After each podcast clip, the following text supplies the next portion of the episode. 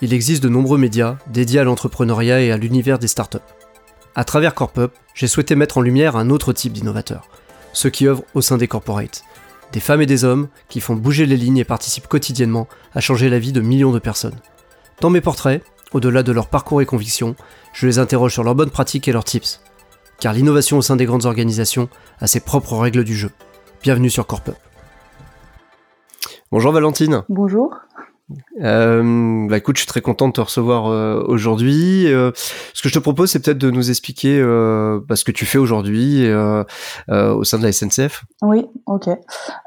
donc moi, je m'appelle Valentine Boitel. Je travaille au, au fret SNCF depuis deux ans. et ma mission, donc principalement, elle est la mise en place de, de l'innovation participative ou plutôt de l'intrapreneuriat au sein du, du fret SNCF. Très bien. Et euh, quelles sont les missions en fait du coup de, de cette euh, de cette euh, de ce, programme? ouais. ouais.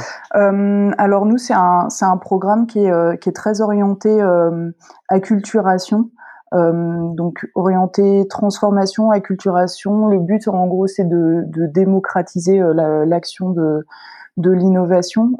c'est c'est de oui de d'acculturer autour des, des démarches euh, de nouvelles méthodologies start-up etc euh, le but c'est c'est vraiment de, de de, montrer aux, agents euh, SNCF que l'innovation c'est pas seulement réservé aux, aux services innovation justement mais que tout le monde à son niveau peut peut innover voilà en, souvent en contournant un petit peu les les outils, les usages, euh, etc.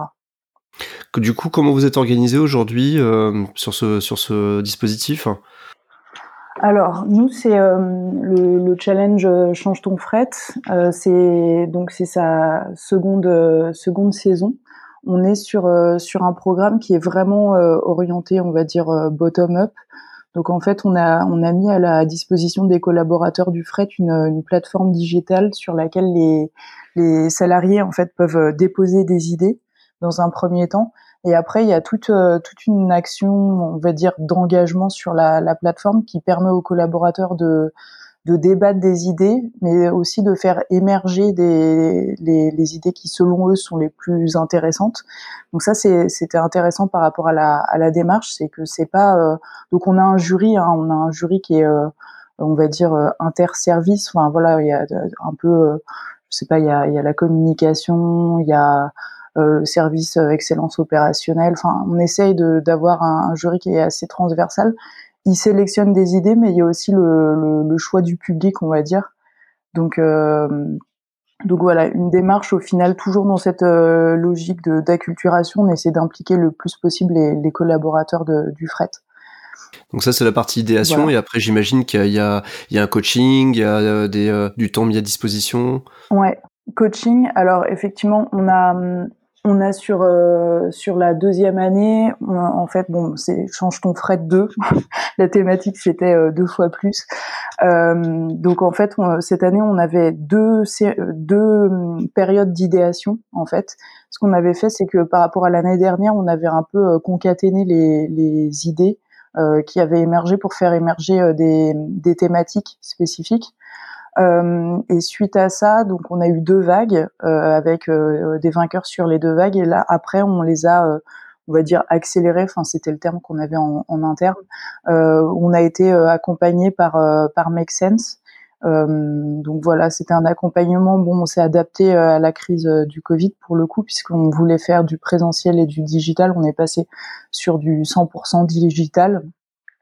Euh, bon après voilà c'était les méthodologies un peu classiques on, leur a appris des notions de, de design thinking beaucoup aussi de de notions autour de savoir comment vendre son, son projet et comment être comment convaincre, être pertinent. Donc voilà, c'est des méthodologies autour du pitch aussi, euh, test and learn, MVP, euh, voilà. Et après ça, ils ont pitché euh, à la direction.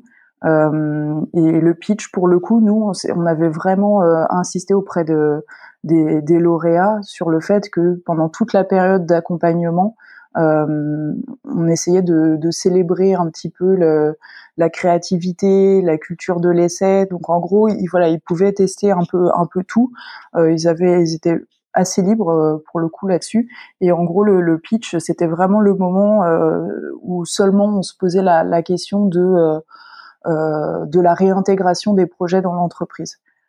Donc c'était voilà, c'était un moment où ils ont dû euh, un peu convaincre euh, la direction de, l'intérêt de leur, projet, etc. Donc c'est un peu en diamant, quoi. C'est tu ouvres au début et puis après tu te reposes la question de, de la réintégration, si je comprends bien. Oui, voilà. On voulait pas, en gros, tuer un petit peu les idées, que ce soit à cause de, problématiques de de management, etc. On a essayé le plus possible de les sortir de leur environnement le temps du, du change. Bon, on les a pas euh, exfiltrés pour le coup, mais euh, mais c'était un accompagnement qui était fait à l'externe. On leur a libéré un, petit peu du temps et euh, oui, voilà, le, un, pitch qui, au final, faisait que ça redevenait sérieux au nom du fret SNCF. D'accord, très bien. Euh, D'ailleurs, c'est intéressant de savoir combien d'équipes, du coup, euh, euh, est-ce que tu peux nous donner un peu des abacs euh, Combien de combien d'équipes se sont formées Combien ont pitché euh, Combien vous en faites Alors, gagner? Ça, c'est pareil. On a on a eu un challenge qui, pour le coup, ça c'était pour des raisons internes. C'était un peu le, la saison de la résilience, on va dire. C'était un peu mathématique cette année. Euh, parce que nous, je te l'ai évoqué, donc on avait deux, deux phases d'idéation.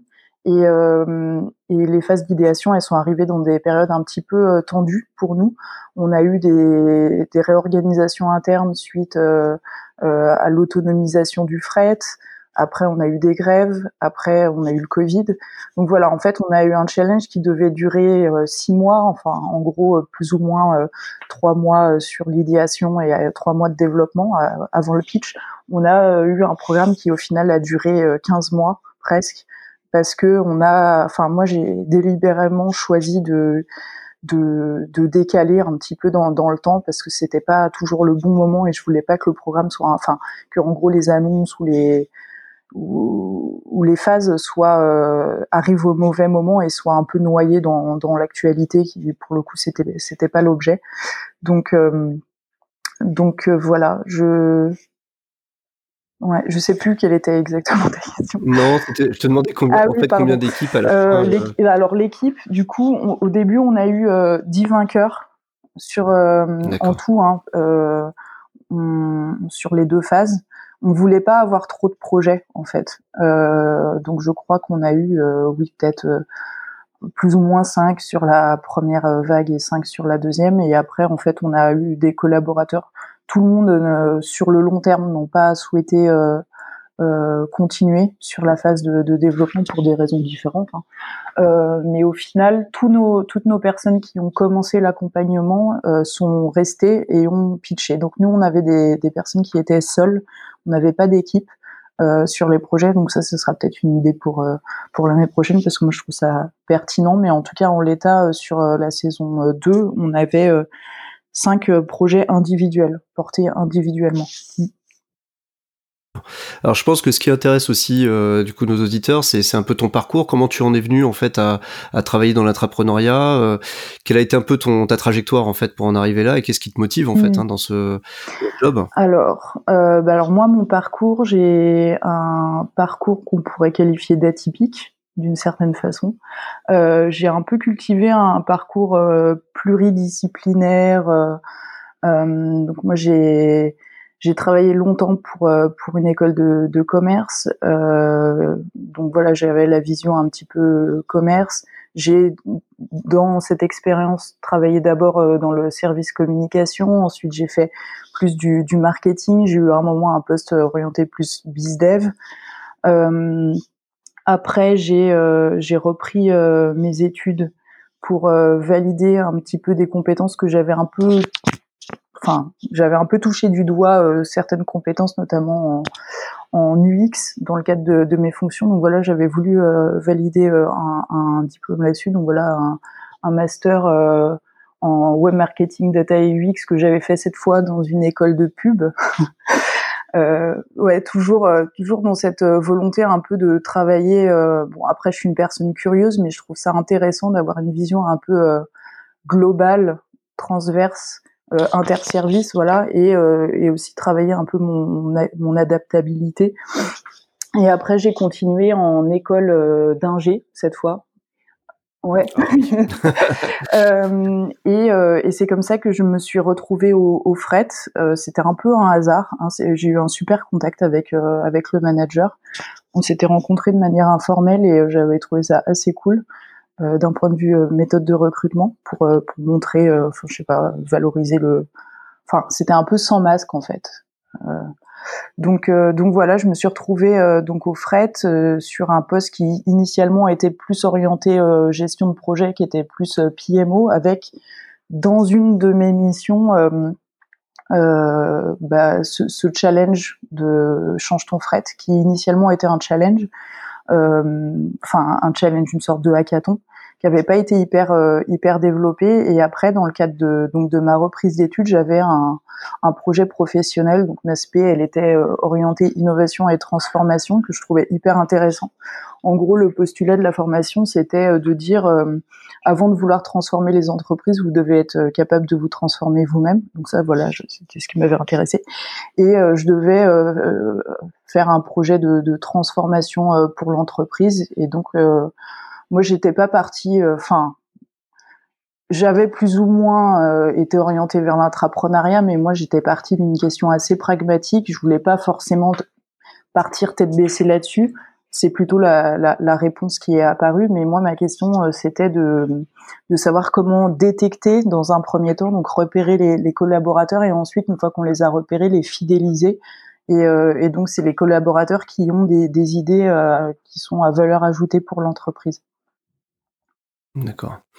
Et du coup, qu'est-ce qui, euh, qu'est-ce qui te motive aujourd'hui dans ce, dans ce job? Qu'est-ce qui te plaît? Ah, euh, bah, je trouve ça hyper, euh, hyper intéressant. bon, déjà pour une raison qui est un peu, un peu personnelle, moi c'est un projet qui me tient à cœur parce que, bon, je l'ai évoqué, j'ai pas mal changé de d'environnement. J'ai fait petite, moyenne entreprise, public, privé, industrie, enfin voilà. Euh, et, dans tous mes dans tous mes métiers, moi j'ai toujours euh, voulu, euh, enfin j'ai toujours fait des propositions en gros. et des fois, je me suis confrontée aussi à, des murs, avec justement une question de, légitimité où on me disait bon, enfin t'es qui quoi, enfin. Et, et, moi, je trouve que c'est un, un, projet qui est, qui est intéressant parce que j'essaie justement une sorte un peu de, de vengeance que j'ai, euh, où je me dis bah, que j'offre la possibilité potentiellement de à d'autres collaborateurs de d'avoir de, la voix, de, de proposer des, des, idées. Donc euh, c'est vrai que c'est assez noble. après, l'autre l'autre facteur intéressant, c'est euh, c'est que je trouve, enfin, l'entrepreneuriat, c'est ça nécessite des cadrages très très complexes parce que euh, il faut que en gros la, démarche soit activée un petit peu à tous les niveaux de, de l'organisation, euh, que ce soit euh, plus euh, d'un point de vue on va dire terrain, middle management et aussi top management. Et pour moi c'est vraiment une démarche qui est d'abord d'acculturation et de transformation. et c'est ce qui fait que c'est en soi complexe euh, et moi qui suis curieuse, qui aime bien apprendre, pour le coup, je sais que c'est un projet où je vais apprendre pendant longtemps parce que parce que chaque programme est différent, ça dépend vachement de la, de la culture d'entreprise. Enfin voilà, c'est c'est complexe donc euh, donc intéressant. Très bien.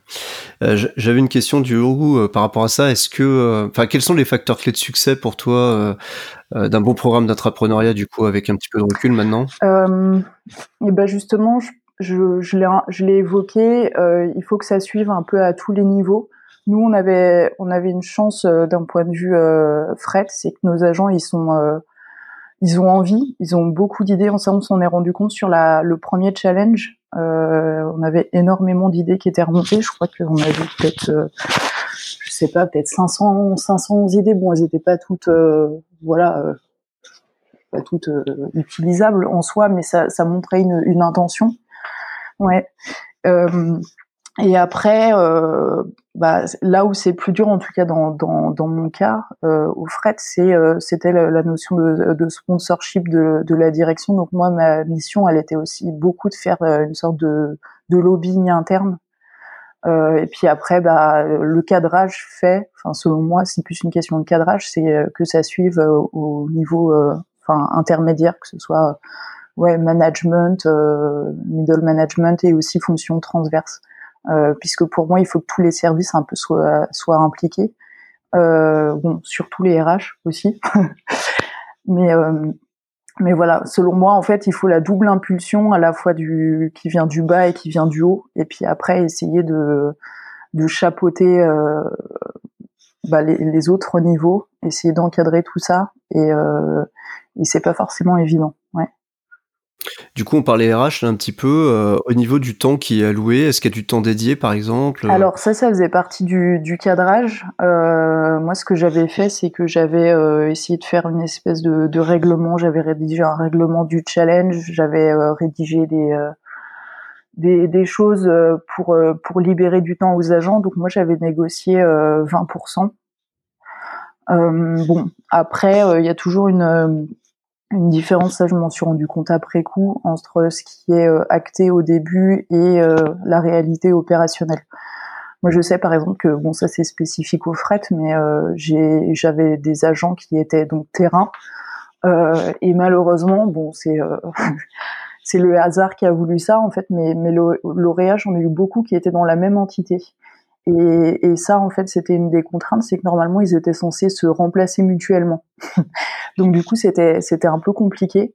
Euh, et au final, euh, j'ai eu de la chance hein, parce que j'ai vu des programmes où, euh, ça se passe pas toujours bien, quand euh, parce qu'au final, on pourrait considérer que le, le cadrage, euh, à cause de ce facteur-là, il a été un peu euh, pas bancal, mais mais au final, j'ai pas réussi vraiment officiellement à à, à libérer du temps. Enfin, euh, donc euh, donc nos agents, ils ont ils ont bon, c'était ils sont ils étaient très motivés, voilà, très impliqués. Ils ont euh, pour beaucoup utilisé leur euh, leur temps personnel. Après, ils ont ils avaient un, un, un bon contact avec leur manager qui était sensibilisé, voilà, qui qui leur ont enfin qui les ont défendus.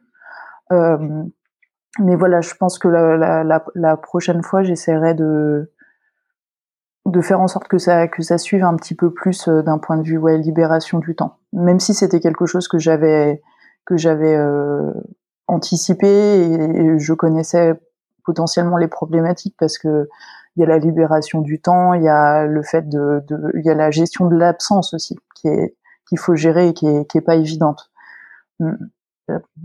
C'est vrai. Et au niveau justement euh, RH toujours, euh, comment ça se passe pour les pour les intrapreneurs? Ils ont, euh, il y a de, il y a du suivi derrière RH, il y a des évaluations un peu de compétences acquises pendant le, le processus? Alors, euh, nous on est sur un programme qui est assez jeune, euh, donc on essaye de, de faire ça. Je pense après il y a une, une marge de progression.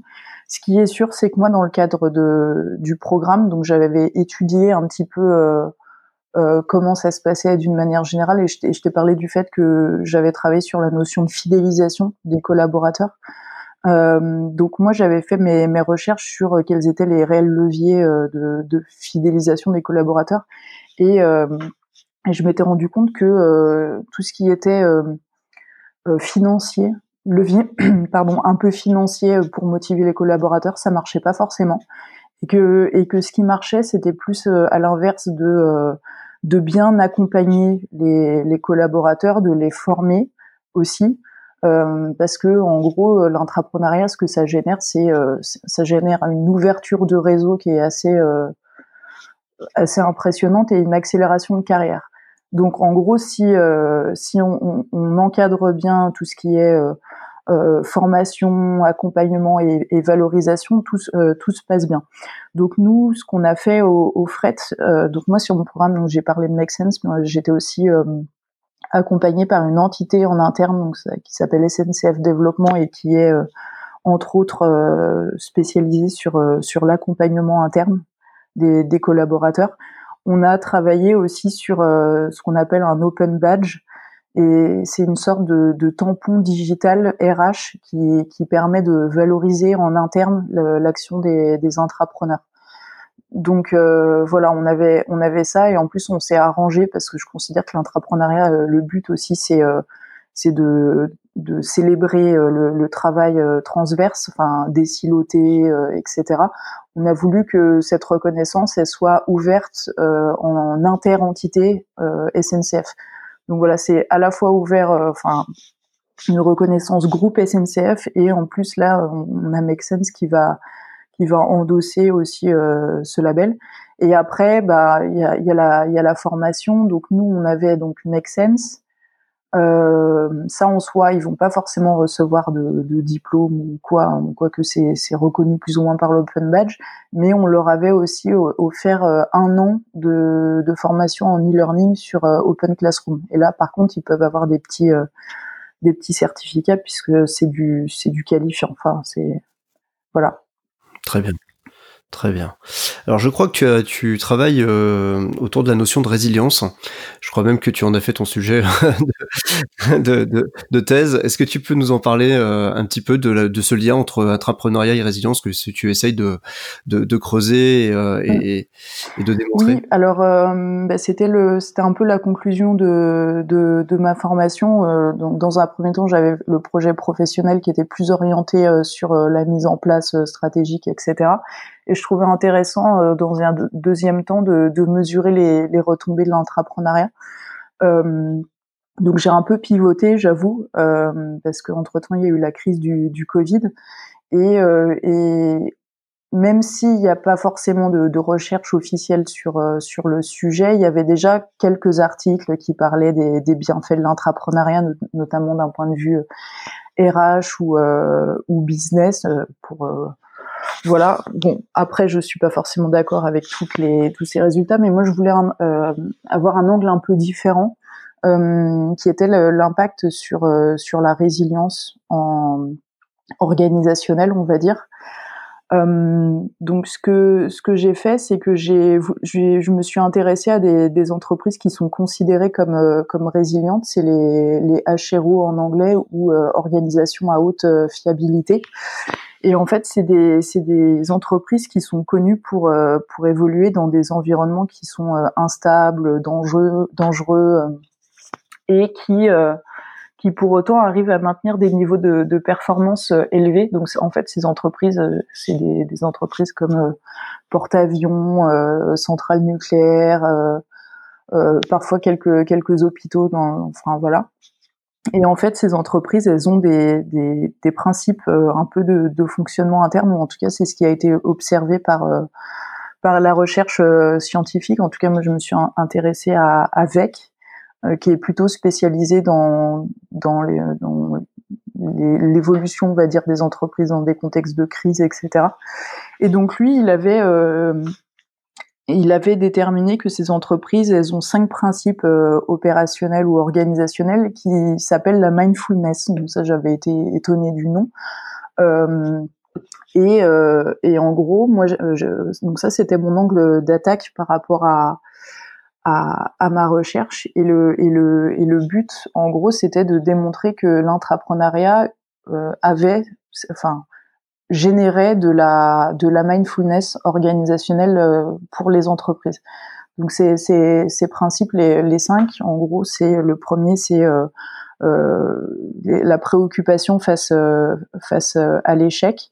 Donc en gros c'est des cultures d'entreprise qui sont très orientées échec. En gros, ils essayent d'inciter les, les, collaborateurs à faire remonter des erreurs dans un but, on va dire, d'amélioration continue. Le deuxième, euh, le deuxième principe, c'est euh, une sorte de réticence à la simplification. Donc euh, c'est un peu la suite du, premier principe, c'est que si on considère que on est attentif aux, échecs, on a, ça fait remonter pas mal d'informations par rapport au fonctionnement de l'organisation, que ce soit en interne ou en externe d'ailleurs, par rapport à tous les paramètres autour de l'entreprise. Donc, euh, en fait, ces, ces, entreprises, elles veulent, euh, elles sont pas forcément euh, orientées vers la simplification, qui est généralement quelque chose en plus qui a la mode dernièrement. On essaie de, enfin, si je, je, pense notamment à l'UX, on essaie de simplifier les choses, les parcours, etc. Ben là, ces entreprises, en fait, avec toutes ces informations, elles essaient d'avoir une vision un peu globale de, de, de tout ce qui se passe euh, dans, dans l'entreprise. Et ensuite, le, troisième principe, c'est une sorte de, enfin, ils appellent ça la sensibilité aux, aux opérations. Euh, il se recoupe avec le, dernier principe. Et, euh, et en gros, la sensibilité aux opérations, c'est tout ce qui est autour de la du travail, on va dire désiloté. Euh, ils essayent d'avoir euh, une communication qui est, euh, qui est améliorée dans l'entreprise par rapport justement à ces remontées d'erreurs pour euh, faciliter leur, leur traitement. Le quatrième principe, c'est un engagement vers la résilience. Donc, c'est un peu la suite logique de, la culture de l'erreur. C'est que euh, c'est une volonté de d'apprendre euh, face à ça et de de s'améliorer. Et enfin, le dernier principe, c'est euh, ça, je le trouvais très intéressant. C'est une orientation vers l'expertise. Donc en gros, je, je m'explique. C'est des, donc des entreprises, je l'ai évoqué, qui évoluent dans un dans des environnements dangereux. Et en fait, quand il y a des crises en interne, elles sont capables d'inverser leur euh, leur pouvoir de décision, quitte à l'orienter vers euh, donc des personnes terrain, puisque en gros, ils s'orienteront toujours vers les personnes les plus expertes. Euh, hmm. Donc, donc voilà. Ah, c'est excellent. Et c'est excellent. On commence à voir de toute façon les liens avec, avec l'entrepreneuriat, du coup. Ouais, tout à fait. Est-ce que tu peux du coup nous, nous faire peut-être oui, le parallèle alors le parallèle, bon, moi, ce que j'avais essayé de démontrer, c'était que pour le coup, cette, euh, cette remontée d'erreurs, en fait, moi, je faisais le lien avec les SMI, euh, en gros, les systèmes de management de, des idées, au final, euh, il y a beaucoup d'entreprises qui, n'utilisent pas de, SMI, mais toutes utilisent des outils pour centraliser les, idées. Et ce que je voulais démontrer aussi, c'est que, en gros, ce qui vient à l'origine de des idées d'entrepreneuriat, c'est des problématiques, en tout cas en, grande partie. Euh, donc même si des fois il y a des idées qui sont business, euh, quand il y a des idées qui sont orientées euh, euh amélioration interne, optimisation, elles sont dans tous les cas euh, traitées puisque il y a des entreprises qui ont des programmes d'entrepreneuriat qui sont couplés avec des des services d'amélioration continue, mais en tout cas, ça, ça favorise la, la remontée d'informations sur ce sujet.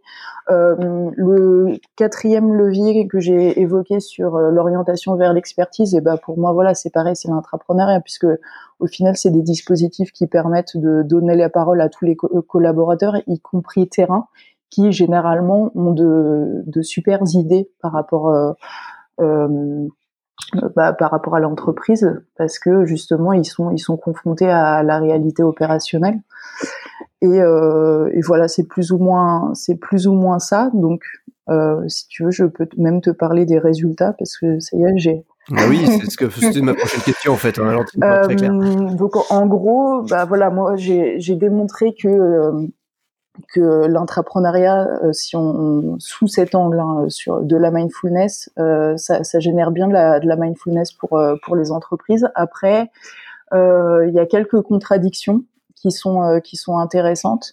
Il y en a deux. Déjà, il y a un mot clé qui est qui est apparu plusieurs fois dans, le cadre de mes interviews, c'est une notion de schizophrénie organisationnelle. Euh, en fait, dans le cadre des, des, des programmes d'intrapreneuriat, on a tendance à, à, mettre les intrapreneurs dans une espèce de bulle, euh, un cadre un peu sécurisé où on leur, on leur offre le temps du, des programmes un, un, statut spécifique où ils sont particulièrement euh, autonomes, ils ont une légitimité à contacter des gens, ils peuvent travailler en, en transverse, etc. Euh, et cette bulle, généralement, bon, bah, les RH sont impliqués, donc ils, voient les, les retombées euh, que peuvent avoir les, les programmes, que ce soit pour les entrepreneurs ou pour l'entreprise. Et là où il y a une schizophrénie un peu euh, organisationnelle, c'est que quand le programme se termine, et eh ben cette bulle, elle éclate littéralement. Euh, et l'intrapreneur, et eh ben, il se retrouve soudainement euh, confronté, on va dire, à l'inertie organisationnelle. Et là où c'est dommage, et c'est pour ça que moi je considère que c'est aussi des programmes d'acculturation et de transformation, c'est que euh, euh malgré le fait que les RH soient conscients des, des bienfaits de ce type d'action, et ben souvent euh, à cause de, de, de, ce différentiel de, de culture, et ben y a, on a de réelles difficultés à à insuffler cette cette culture dans le reste de l'organisation. Donc ça c'est le premier point.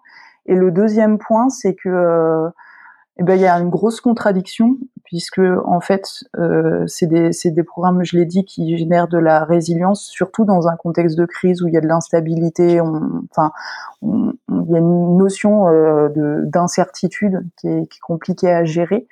Euh, et en fait euh, bah, c'est justement quand il y a des crises que ces que ces programmes ne sont pas maintenus alors que leur euh, alors que les, la valeur ajoutée est hyper intéressante donc, euh, donc voilà, ça c'était non, c'est une bonne remarque. Et d'ailleurs, euh, ce que je me disais en t'écoutant, c'est euh, sur, sur, le l'entrepreneuriat. Bon, il y a, y a, un certain nombre d'entreprises qui ont mis en place des programmes d'entrepreneuriat pour des raisons de communication interne ou de ou de ressources humaines principalement. Alors que là, ce que tu ce que tu nous démontres, c'est que c'est euh, c'est un vrai levier quelque part de de, de résilience organisationnelle.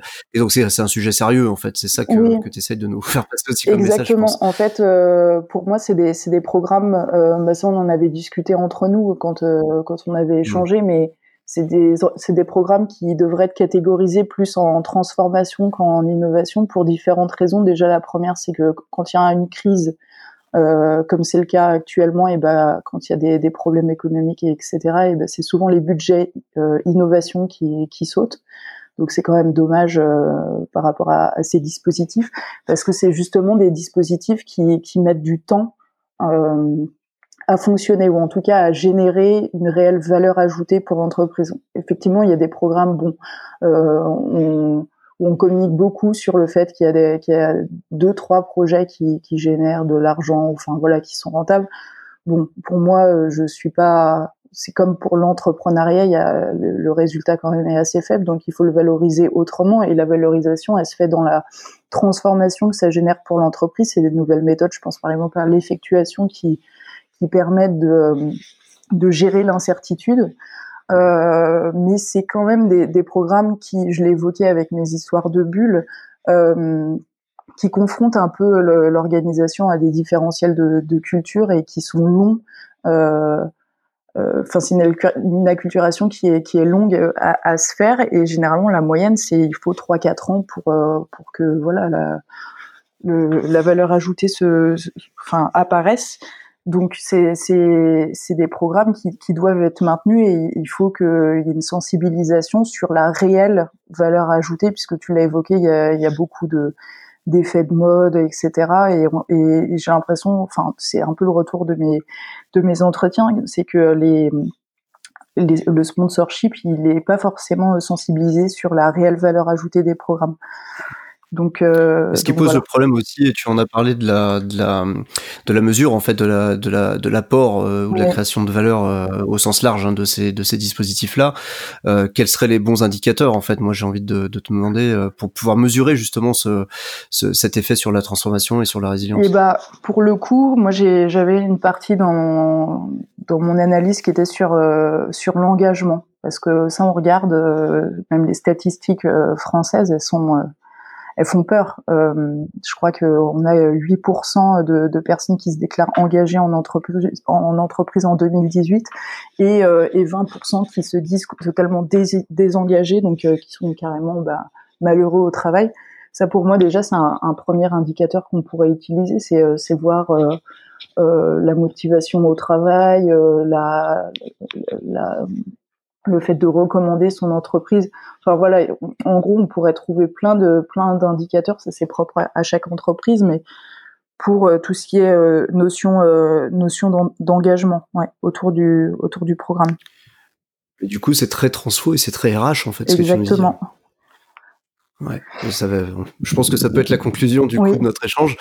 C'est, euh, on est parti effectivement d'une logique un peu euh, boîte à idées innovation, puis on en arrive en fait sur l'humain à la fin et sur euh, sur la motivation du pourquoi un collaborateur se lève le matin, est engagé dans son entreprise. Et du coup, c'est vrai que bon, on en avait discuté, mais les rattachements des programmes d'intra, c'est aussi un sujet.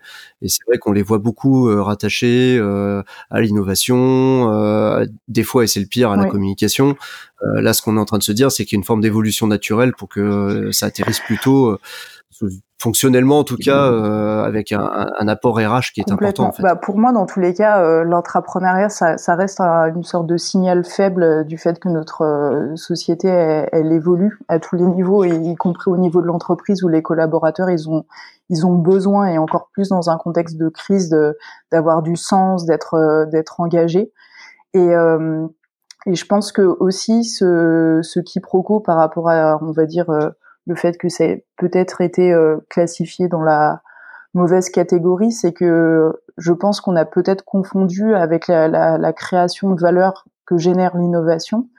Mais en, en parallèle, euh, je l'ai évoqué, mais le cadrage est tellement complexe et puis il y a des notions euh, qui sont RH, hein, c'est gestion de compétences, euh, gestion de l'absence, euh, évolution, voilà, qui, qui font que c'est euh, que c'est quand même beaucoup RH. Et puis si on en revient à, ce qui a émergé là de, de ma recherche, cette notion de d'acculturation, effectivement, définitivement, euh, c'est c'est c'est RH, ouais. bah, écoute, c'est passionnant. Merci Valentine. Merci.